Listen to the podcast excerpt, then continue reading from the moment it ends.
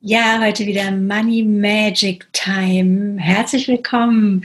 Du bist hier richtig, wenn du dein Money Mindset sozusagen magisch optimieren willst.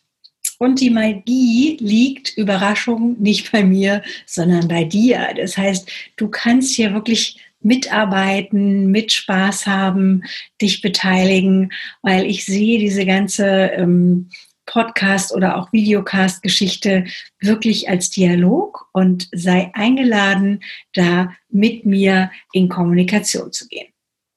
Und für heute habe ich mir ein Thema rausgesucht, was auch in meinem Kopf lange zur Verwirrung gesorgt hat oder wo ich gemerkt habe, ich musste damit erstmal klarkommen. Ich bin ja freiberufliche Trainerin schon sehr lange und habe wirklich in meinem Leben auch immer wieder viel Geld verdient.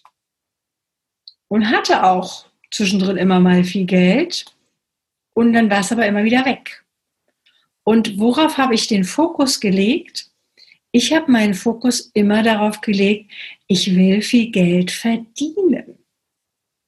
Oder ich will, noch genauer gesagt, ich will in kurzer Zeit viel Geld verdienen, damit ich den Rest der Zeit wieder Sachen machen kann, die mir Freude machen. Alleine diese Logik ist für dein Money-Mindset wenig hilfreich. Das kann ich schon mal vorwegnehmen. Und wie kann es anders sein? Ja, ich habe dann auch immer wieder gut verdient und das Geld war aber trotzdem weg. Also das war wie zerronnen zwischen den Fingern und die Frage habe ich mir nie gestellt oder die, die, die Vorannahme habe ich nie für mich übersetzt mit, es geht nicht ums Geld verdienen, sondern es geht ums Geld haben und oder behalten.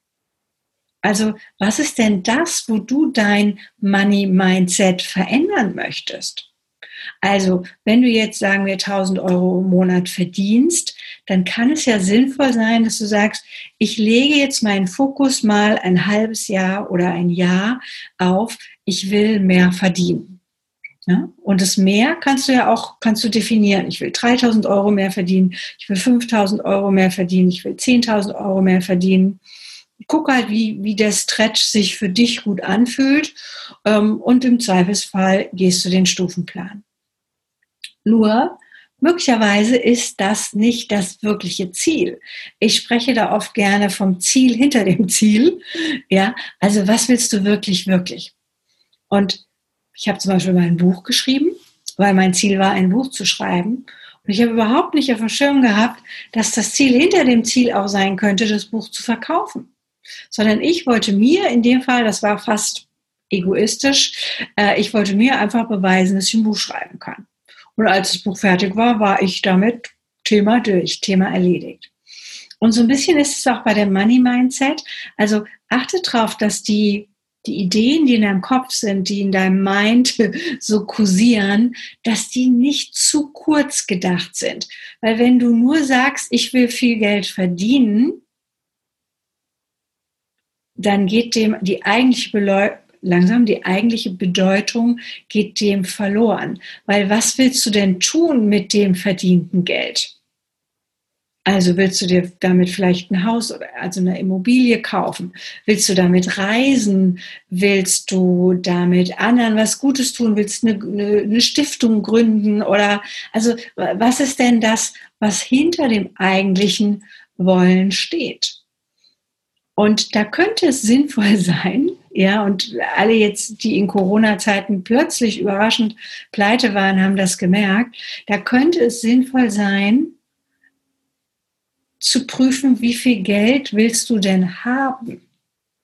Wie viel Geld wäre denn für dich ein, ein guter Freund oder ein guter, ein guter Lebensbegleiter? Und bei Selbstständigen gibt es ja so, so die Pi mal Daumen-Regel, äh, mindestens ein halbes Jahr, besser noch ein ganzes Jahr auf der Seite zu haben. Also, dass du dich auch, wenn jetzt ein halbes Jahr deine Umsätze wegbrechen oder eben besser noch ein ganzes Jahr, ähm, dass du problemlos leben kannst. Ja, weil letztendlich, wenn du selbstständig bist und ein Kunde springt ab oder ähm, irgendwas so wie jetzt ja auch Blödes passiert, dann bist du gut daran beraten, ähm, für dich auch etwas zu haben, also im physischen Sinne verfügbar zu haben.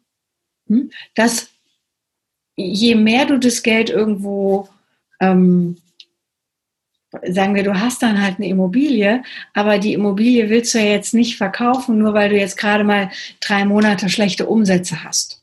Ja, die kannst du dann vielleicht noch beleihen und so weiter. Ja, da muss man dann gucken, was, was dann möglich ist. Hm, aber die Idee, mit der du rausgehst, die ist entscheidend. Also welches Mindset in Bezug auf Geld oder zu Geld möchtest du haben? Wenn du Geld als, als, als Satzanfang nimmst, was soll dahinter kommen?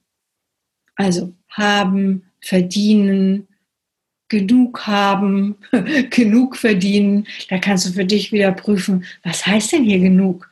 Heißt genug, ich kann meine Miete zahlen oder heißt genug, ich kann jeden Tag in Champagner baden? Falls du das wollen würdest, ja, das muss ja vielleicht auch nicht, aber ähm, das finde ich ist eine ganz, ganz spannende Frage. Also was ist dein Ziel hinter dem Ziel von Geld haben oder Geld verdienen? Und wenn du das weißt, schreib mir das doch mal in die Kommentare oder schick mir eine Mail dazu. Äh, die Einladung ist auch immer noch, der Sparringspartner zu sein in der Facebook-Gruppe Rendezvous mit deinem Reichtum, dein tägliches Money Date.